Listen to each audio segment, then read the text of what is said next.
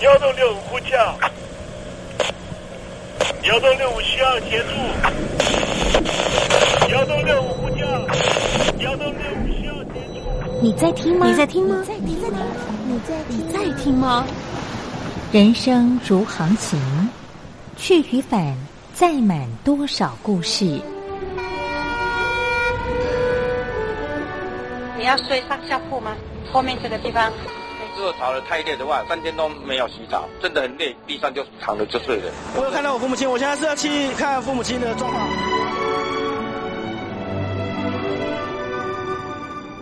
聆听故事湾，让每个故事找到属于自己的码头。我到了那儿以后，我们就往妈妈家去。我一到那边，就感觉我妈妈已经她能够活活下来都不容易，我知道。她没她没跟我讲，我也不敢问，好好苦。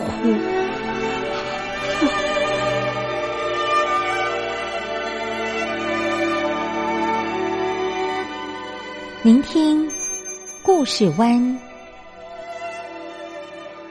聆听故事湾。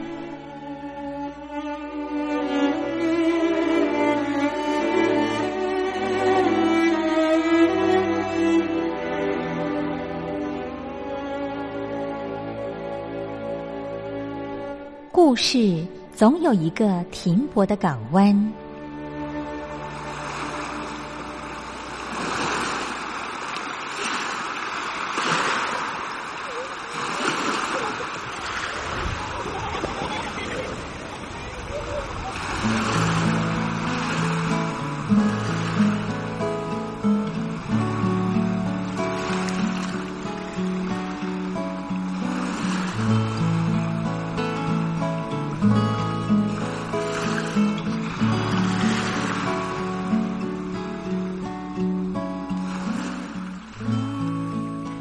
三四五六七七六五四三二一，大陆听众朋友您好，我是您的好朋友东山林，在台北问候您。正在为您进行的栏目就是聆听故事湾，一二三四五六七七六五四三二一，全年无休，每天在空中为您服务。您在每天的凌晨三点十分，或是傍晚的六点十分，都可以在光华之声频道收听到这个栏目。聆听寰宇趋势，不用太多解释，因为聪明的你心中自有诠释。亲爱的听众朋友，我们的节目早晚各一次，听众朋友你可以选择最适宜的时间，和东山林共度这短暂的五十分钟的时光，就在光华之声的频道空中相见。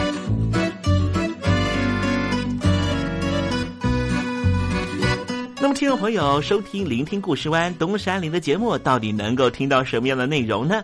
尤其啊，我们环宇全世界，焦点放到神州大陆啊，光是整个中国大陆呢，就有将近九千家不同的大大小小的电台了。我们的节目到底有什么不一样的地方呢？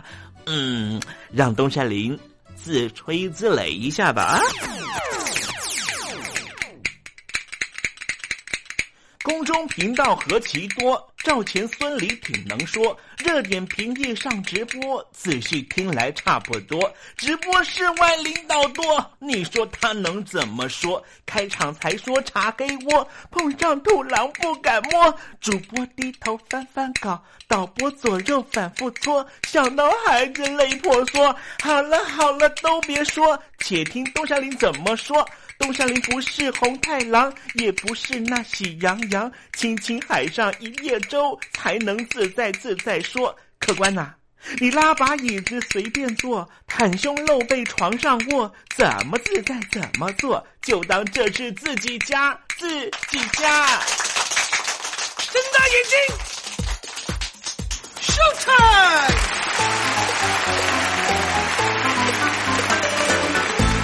time！Hello，听众朋友你好，我是你的好朋友东山林，在台北问候您。正在为您进行的栏目就是聆听故事湾啦。为什么节目的开场要这样的隆重呢？因为在凌晨三点钟的时候才进行我们的节目啊。听众朋友可能正在打瞌睡之中，或是呢在睡梦之中，所以呢要赶快把听众朋友呢让那瞌睡虫踢到九霄云外啦。听众朋友，今天的节目非常的精彩，千万不要错过喽。那么精彩的内容到底包含了什么呢？赶快让东山林为您报告。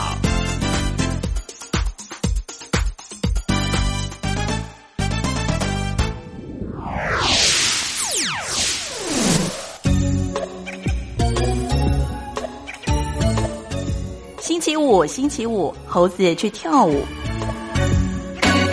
我们常常看到一些谍报片，哈，谍报片呢，呃，某一个国家的这个执政者呢，想要呢把这个颠覆政权的国人啊从海外抓回来的话，那要怎么抓呢？哈，这时候呢，这些特工呢就会转化身份，可能是变成一个导游啊，可能会变成一个啊这个咖啡的这个训练师啦，哦。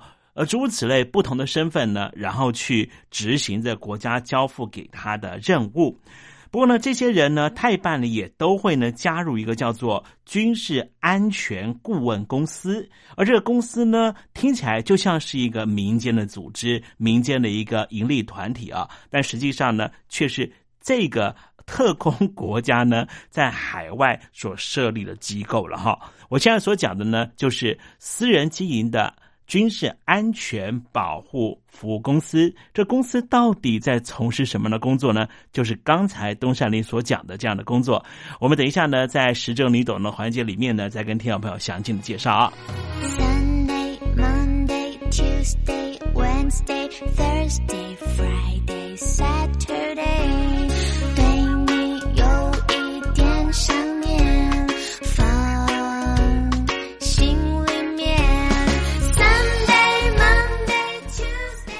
众朋友，你们好，我是雨恒。深呼吸，你会发现 everything's fine。收听光华之声的节目，你也可以找到 happy day 的理由。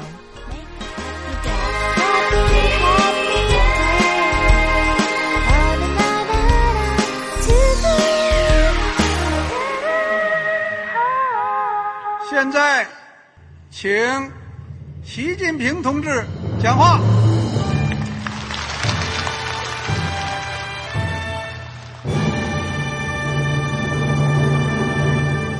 中国梦必须紧紧依靠人民来实现。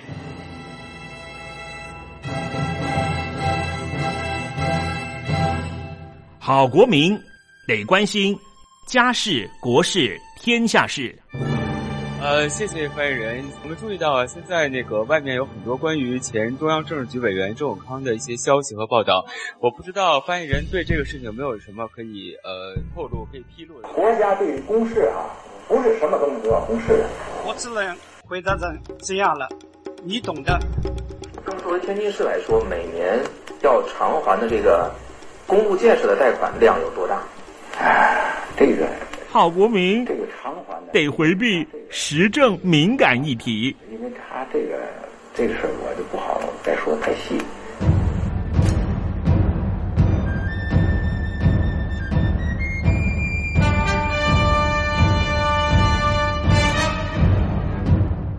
们要坚持人民当家作主，坚持人民主体地位。任何官方不宜说太细。期望您体谅的话题，尽在时政，你懂的。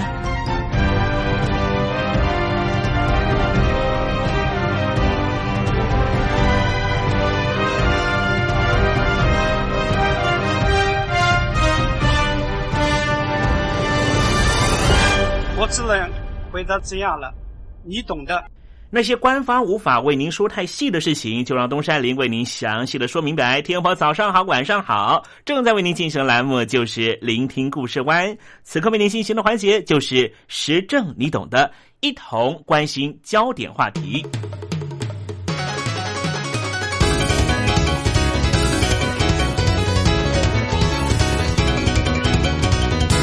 最近这几年提到了对抗恐怖分子和海盗的势力，就不得不提到私营军事和安保服务公司，也就是所谓的 PMSC。现在全世界都面临到恐怖攻击的风险，民间企业对于安全保护也有它的需求性，造就了这一类公司兴起。欧美各国因为财政困难，被迫删减军事预算。私营的军事安保公司就看准了这个机会，趁势而起。在伊拉克和阿富汗对抗恐怖分子的战争中，PNSC 就受到了各国政府委托，保护外交官或是进行后方支援。当然，也就让这一类公司的业绩大幅成长。现在，他们最主要的收益来源大多仰赖那些频繁进出于中东或是非洲内陆的企业。因为这些地方治安风险非常高，安全保护的需求也不断增加。全世界的军事安保服务市场到底有多大呢？目前虽然没有可靠的统计资料，但是根据推估，PMSC 的营业额大约是一千亿到两千亿美元左右，每年以百分之七的速度持续成长。PNSC 在打击海盗上成绩斐然。根据澳洲罗伊国际政策研究院所做的统计，东非索马利亚沿海就有大大小小一百四十间这类公司进驻。官方允许海运公司让 PMSC 的武装人员乘船，人数可以达到全船人数的四分之一以上。随着这一类公司大量投入安全保护领域。二零一二年，索马利亚周边海域遭受到海盗攻击的次数比前年减少了百分之六十。截至二零一三年年底，索马利亚海盗一年之中总共攻击过九艘货船，但是成功率是零，显示 PNSC 所提供的安全保护效果非常好。各国政府也研判，光是靠国家军队。没办法遏制恐怖攻击和海盗攻击，纷纷逐年提高委托 PNSC 提供保护的比重。此外，由于目前百分之八十这一类公司都来自于英国、美国，法国国会也正在讨论是否要修法，让这类公司能够合法存在，并且全力扶植这类公司的成长和英美两国抗衡。在中国大陆，现在也已经有以北京为据点的山东华威保安集团正在准备拓展海外市场。俄罗斯的总统普京也指示政府必须要积极培植俄罗斯的 PNSC。自从九幺幺恐怖攻击事件以来，美国因为发动反恐战争，对武装力量需求急增。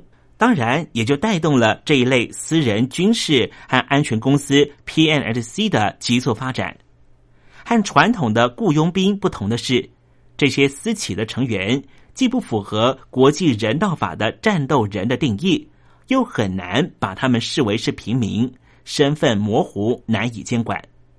此外，PNSC 更会把政治合约作为挡箭牌，游走于法律真空地带。进行杀人、酷刑逼供、绑架、偷运人口等见不得光的行动，有可能严重威胁国际安全。随着越来越多国家依赖 PNSC，战争也似乎逐渐变得私有化。最近几年，PNSC 主要聘用的是退休军人，表面上提供防卫性质的保安服务，但是一旦接到命令，就会主动出击，执行各种军事任务。包含违反人权甚至颠覆政权的行动，比方说，二零零四年赤道几内亚就有雇佣兵发动军事政变，所幸没有成功。刚才提到的山东华威保全集团，有许多中国大陆的海外企业都聘用他们的员工进行安全保护。根据了解。目前，中国大陆海外企业业务遍及全球一百八十多个国家和地区，派出的劳务人员多达了五百多万人以上，主要分布在非洲、中东这些政治情势不稳定的国家或地区。最近几年，一些中资企业在阿富汗、伊拉克、巴基斯坦、非洲等地遭到袭击事件接连发生，比方说。二零一二年上半年就有二十五名中国大陆的劳工在埃及被绑架，几个月之后又有二十九名中国大陆劳工在苏丹遭到武装人士劫持。在海外国民人身安全受到威胁的情况之下，受到国际法的限制，派出警察到海外执勤，靠国家力量来保障公民海外安全的方式没办法实现。因此，开展海外安保就成为西方发达国家的普遍做法。根据了解，目前涉外的中资企业和海外的中国大陆公民也开始雇佣一些国际安保公司来保护自己。比如说，中铁十四局阿富汗项目就聘请了美国的专业安保公司来承担安保工作。可是，随着中资企业在海外越来越多，规模越来越大。这种靠着国外安保公司保护的方式，也因为未必可靠、代价很大，而被认为并非长久之计，所以才衍生出了北京当局希望中国安保走出国门，认为是未来的大趋势。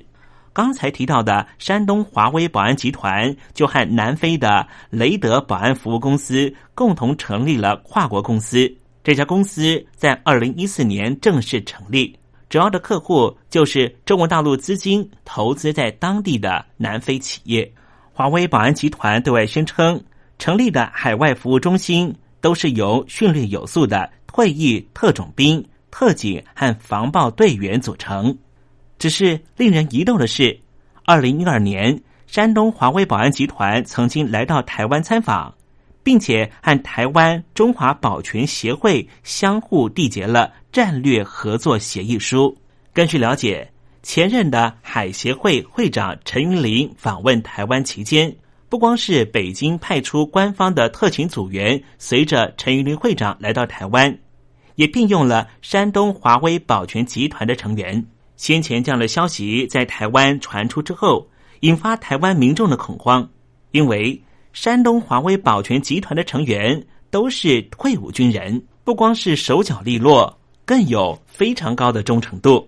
两岸关系何其敏感，就如同毛主席所讲的：“最强的堡垒要从里边破坏起。”山东华威保安集团和台湾的中华保安协会签订了合作意向书，到底背后的目的是什么呢？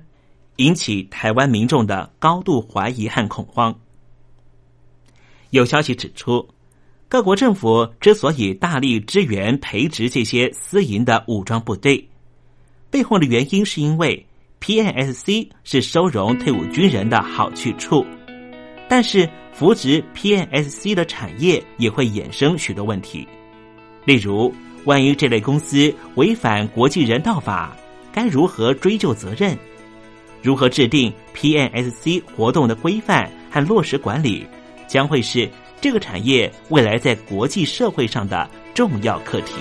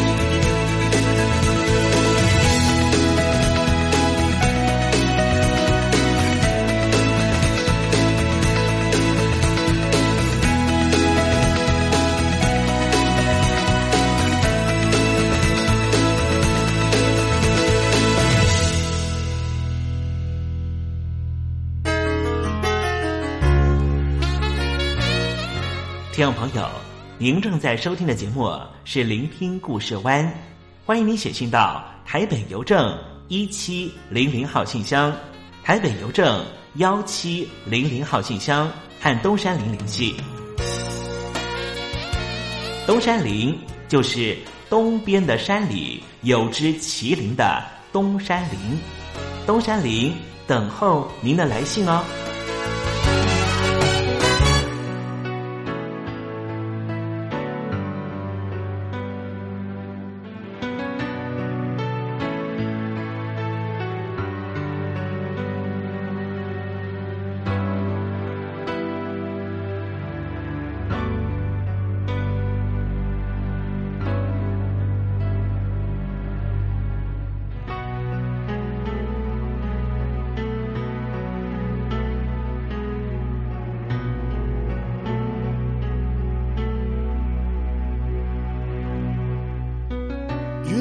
伤心让我越感觉美丽，让狂风任意吹散。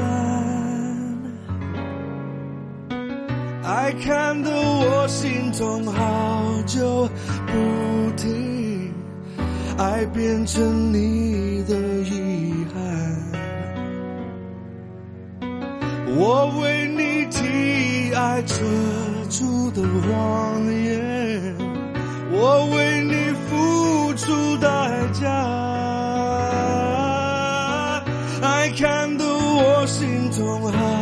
就不停，爱成为你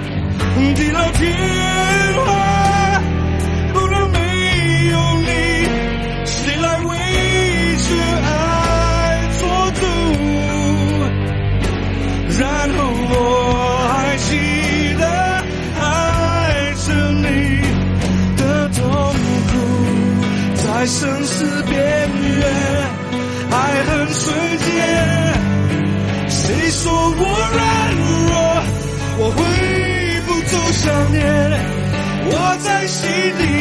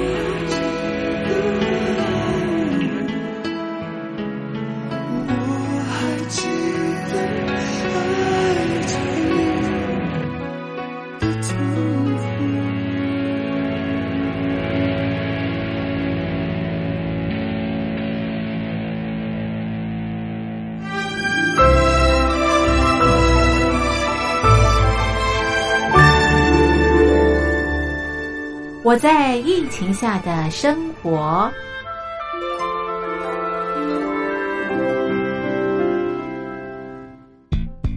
三十六点一度，很健康。哇！COVID-19 新冠肺炎在全球蔓延后，量体温成为日常，走到哪量到哪。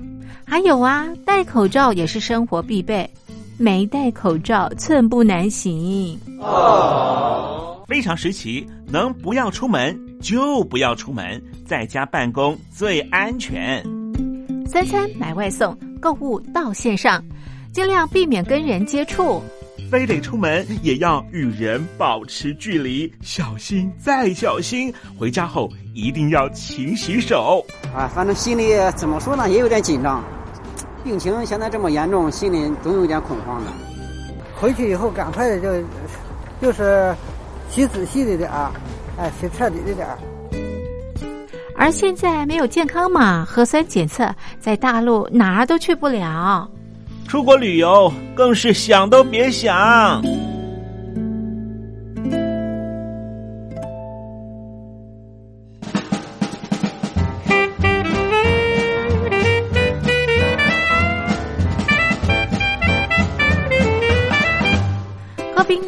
新冠肺炎发展至今，你我的社交方式、饮食习惯、娱乐形态、工作模式都产生变化。你的生活因为 COVID-19 新冠肺炎又有什么样的改变呢？马上写下来，参加征文活动。我在疫情下的生活，就有机会得到短波收音机哦。活动从三月一日进行到五月三十一日。来信请寄台北邮政一七零零号信箱，台北邮政幺七零零号信箱，嘉陵东山零收。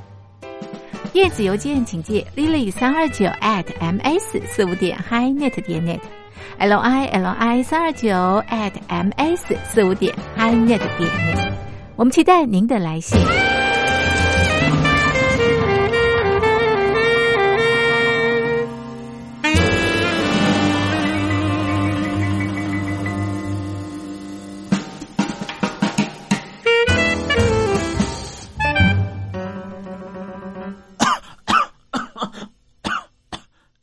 哎，别害怕，我我没有染病啊，我只是喉咙痒痒的。正在部队里的弟兄姊妹们，生活还适应吗？吃的还习惯吗？有家乡味吗？夜里爬得起身吗？床好不好睡呢？脱下军装，卸下盔甲，你还记得你自己吗？就让东山林陪您走过这几番寒暑吧。因为君心似我心。黄昏，一段旧情常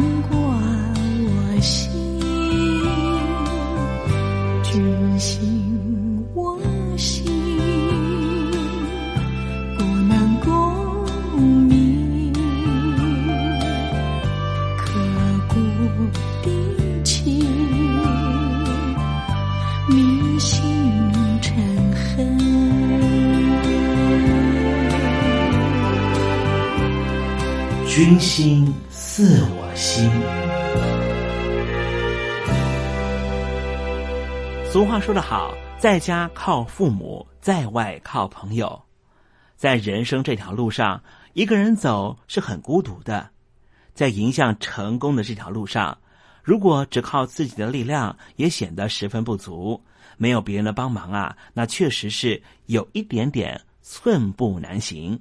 在拼事业的时候，光靠一个人单打独斗是很困难的，力量也不足。如果能够找到一些志同道合的朋友，一同来努力，离成功就近了。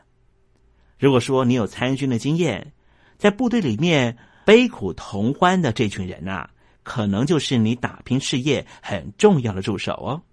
在拼搏事业的时候啊，有时候你常常会说很需要能够有贵人帮助，但是你知道吗？其实贵人呐、往往就在我们身边。当然，你也别忘了，你自己也可能是别人的贵人。当别人需要帮忙的时候，不要忘了一定要 give him a hand，帮个忙吧，让他的生命能够更丰满，让他离成功更近。关于这样的话题啊，东山林今天特别邀请到的是知名的词曲创作人范俊老师来谈谈他自己的贵人经验。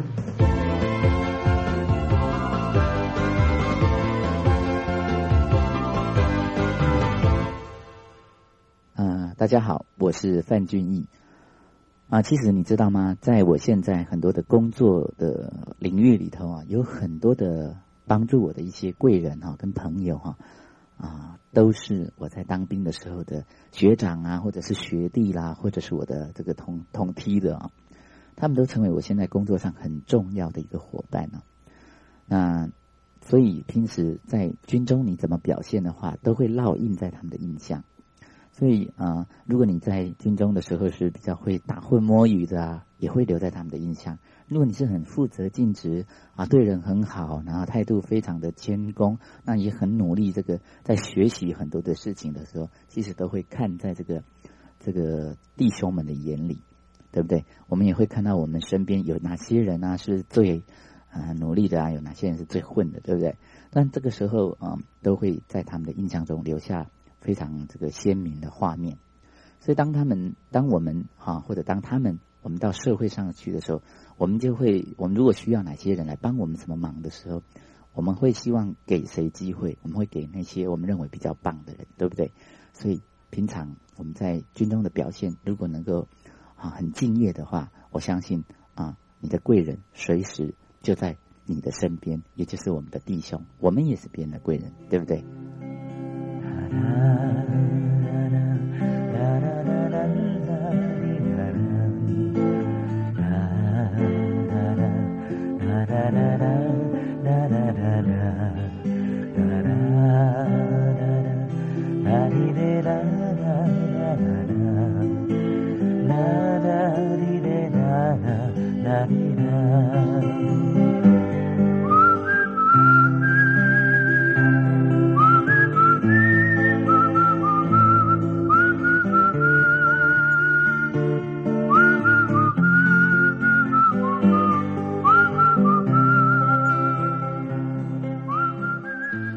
什么人是你的贵人呢？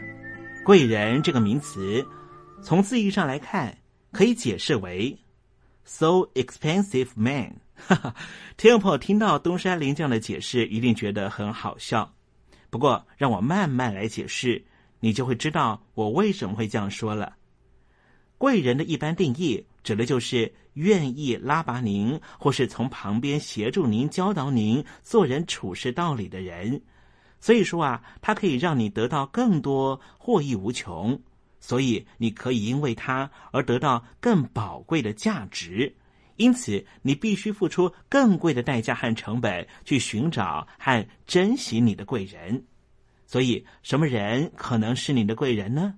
有可能他的态度不是很和善，有可能是非常凶恶的主管，更可能是个性龟毛、理都不理你的人。因为你可以从这些人身上学到东西，所以你必须付出很高的代价。这个代价也许是很辛苦的心灵折磨，也许是长期和他建立关系，让他对你有一丝丝印象，甚至要从这中间学到东西，还学到教训。但是这个教训却可能让你终身获益良多。以东山林自己的例子为例吧。我一生中啊有很多贵人，不过和颜悦色、愿意主动教我的贵人呐，几乎是寥寥可数。我现在非常完善的行政能力，就来自于我曾经有一个非常暴怒的主管，每天上班的时候啊，常常会狂电我，批评我规划事情的能力，大概占了我大半的工作时间。他对于他的下属最棒的鼓励就是不骂人。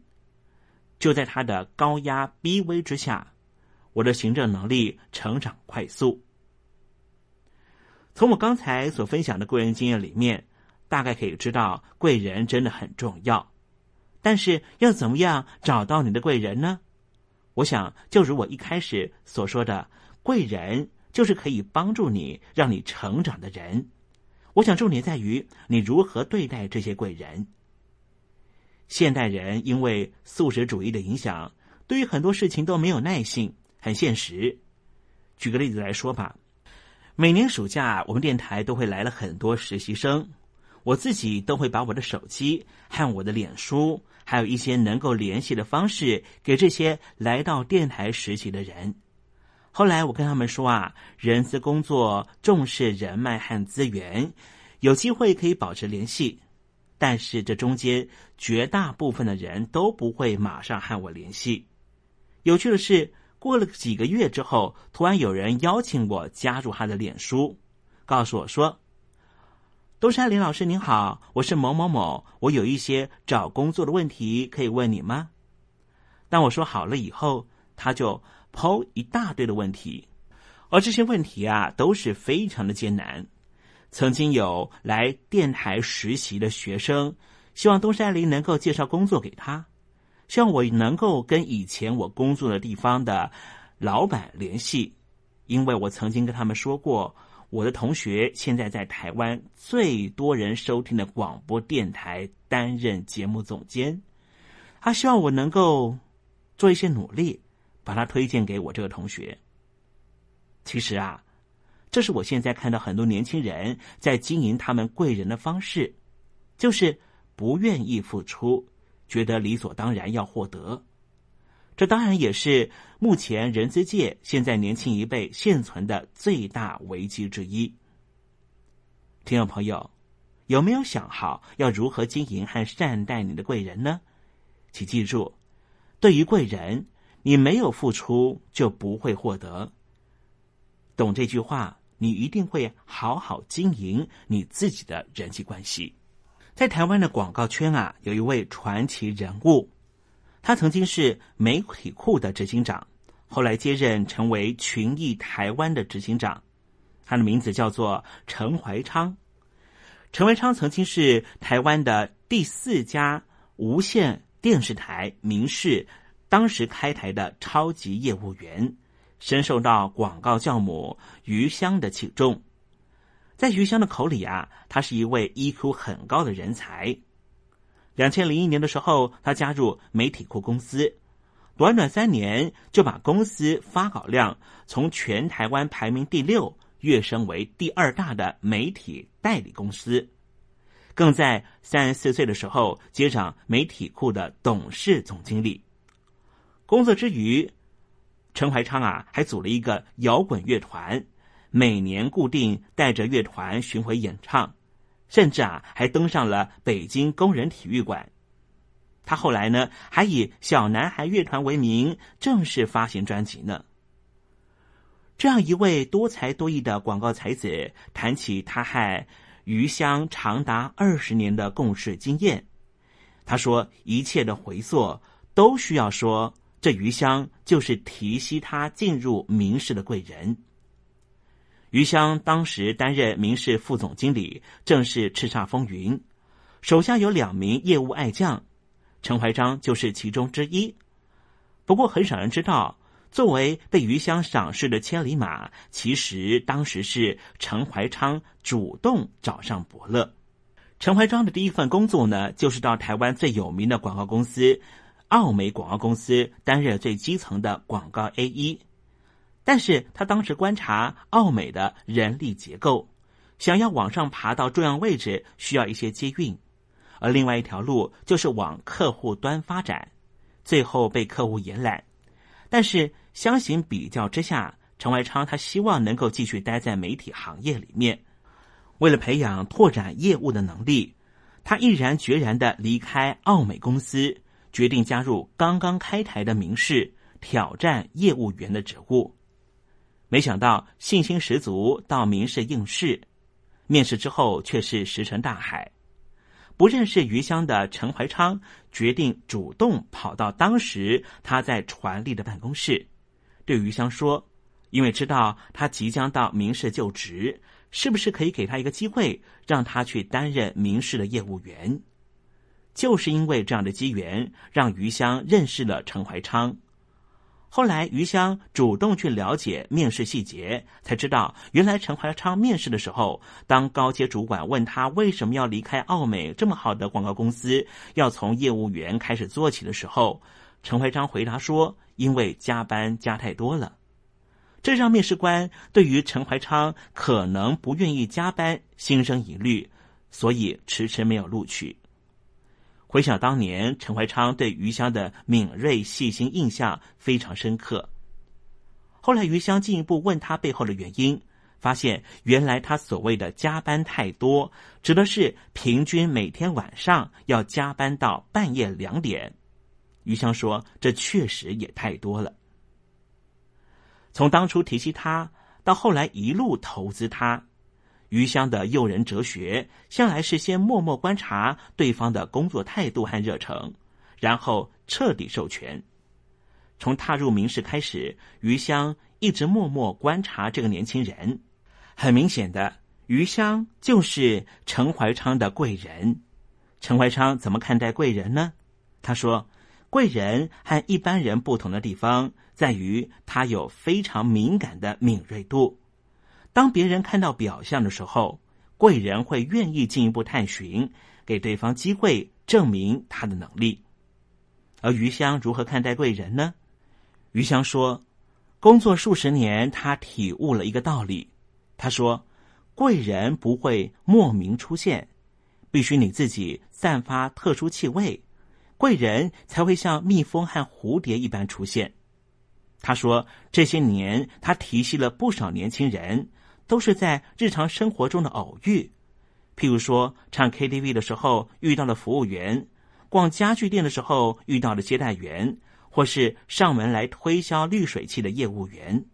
他说，他和他们不过是短短相处数十分钟，却被他们的态度和热诚打动，让他觉得他是个人才，所以愿意拉他们一把。听众朋友，贵人在哪里呢？贵人就在你的态度和行动里。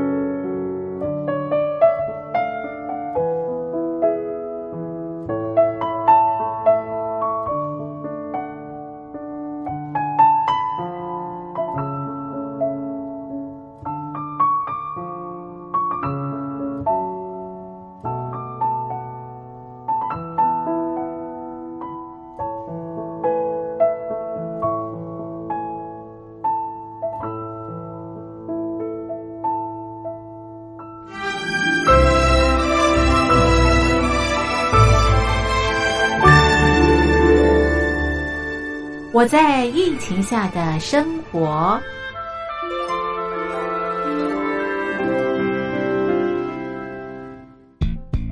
三十六点一度，很健康。哇！COVID-19 新冠肺炎在全球蔓延后，量体温成为日常，走到哪量到哪。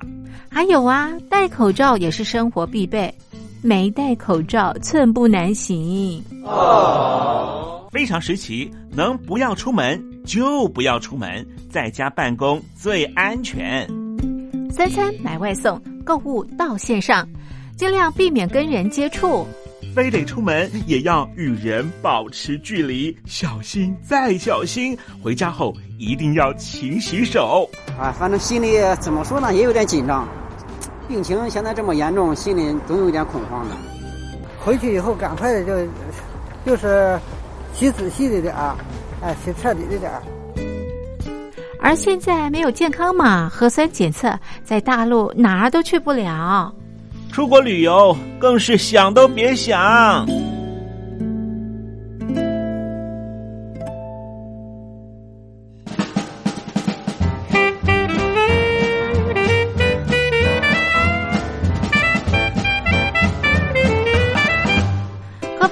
COVID-19 新冠肺炎发展至今，你我的社交方式、饮食习惯、娱乐形态、工作模式都产生变化。你的生活因为 COVID-19 新冠肺炎又有什么样的改变呢？马上写下来，参加征文活动。我在疫情下的生活，就有机会得到短波收音机哦。活动从三月一日进行到五月三十一日。来信请寄台北邮政一七零零号信箱，台北邮政幺七零零号信箱，嘉陵东山零收。电子邮件请寄 lily 三二九 at ms 四五点 hi net 点 net，l i l i 三二九 at ms 四五点 hi net 点 net，我们期待您的来信。